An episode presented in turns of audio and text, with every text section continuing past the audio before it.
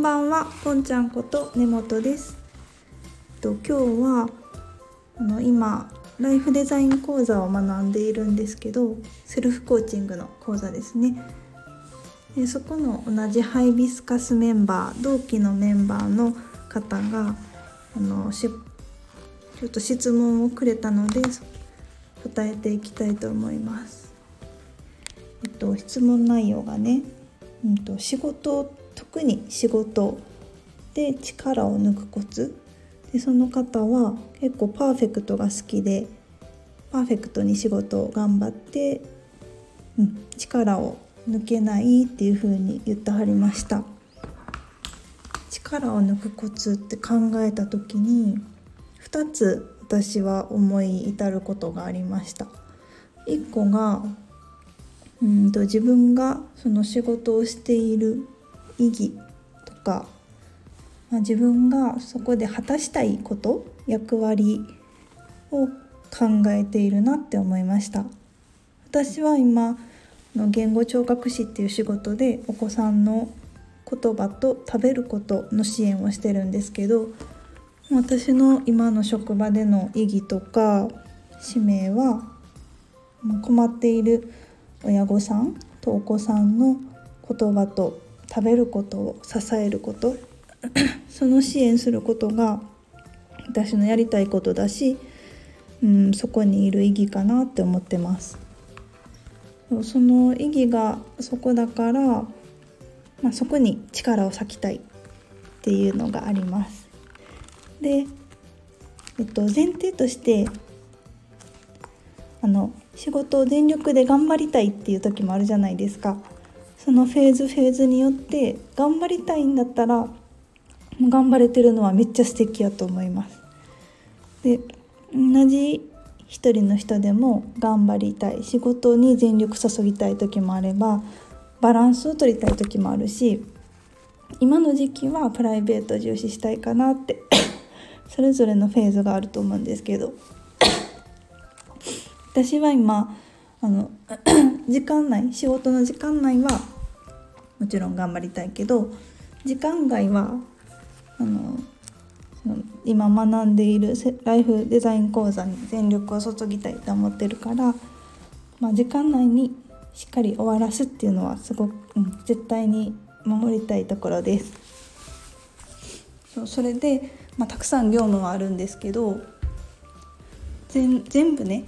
いろんな業務全部全力でやってると、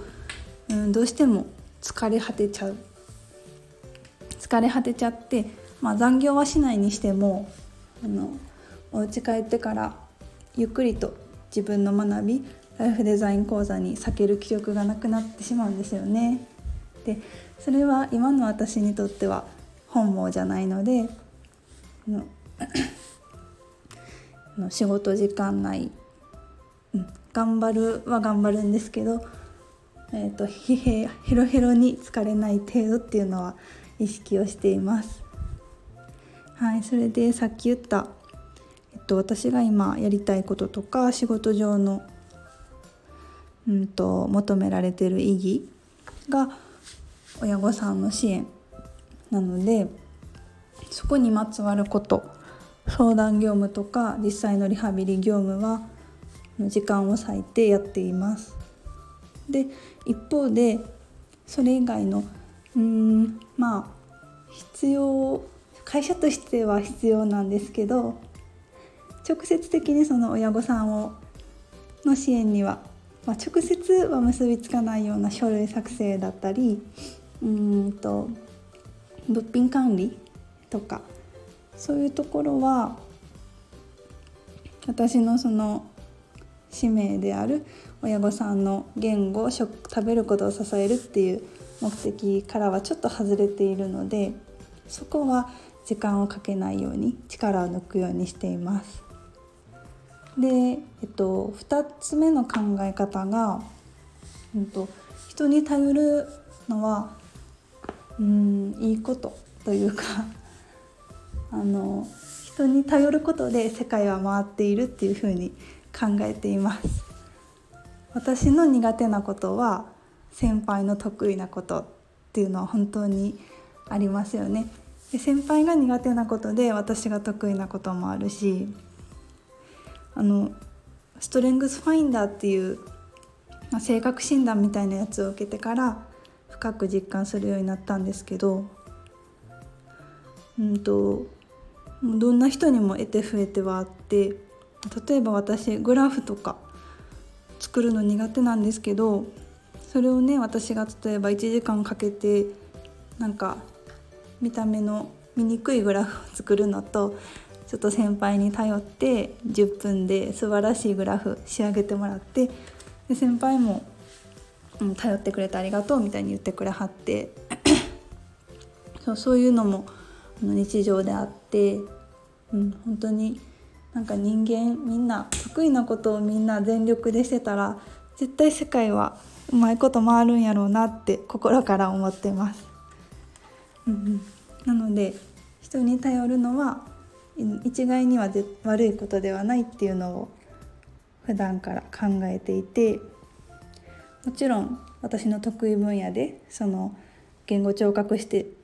としての分野で相談されたり頼られた時はあの時間をかけて答えたいと思ってるし、まあ、その逆で私が苦手な分野とか時間をかけたくないところ、まあ、得意な人とかそういった業種のねあの事務をされてる方とかにお願いして力を抜くようにしています。参考になるといいんですけど。ではではありがとうございました。あとあの最後余談で「エッセンシャル思考」っていう本もしくはあの YouTube でサラタメさんが解説してはる「エッセンシャル思考」の回とかあとは勝間和代さんのえー、睡眠時間天引き法っていう考え方それも YouTube に勝間さん上げてはるんですけどそういうのは参考になるかなと思います。よかったら聞いてみてください。ではでは。Bye.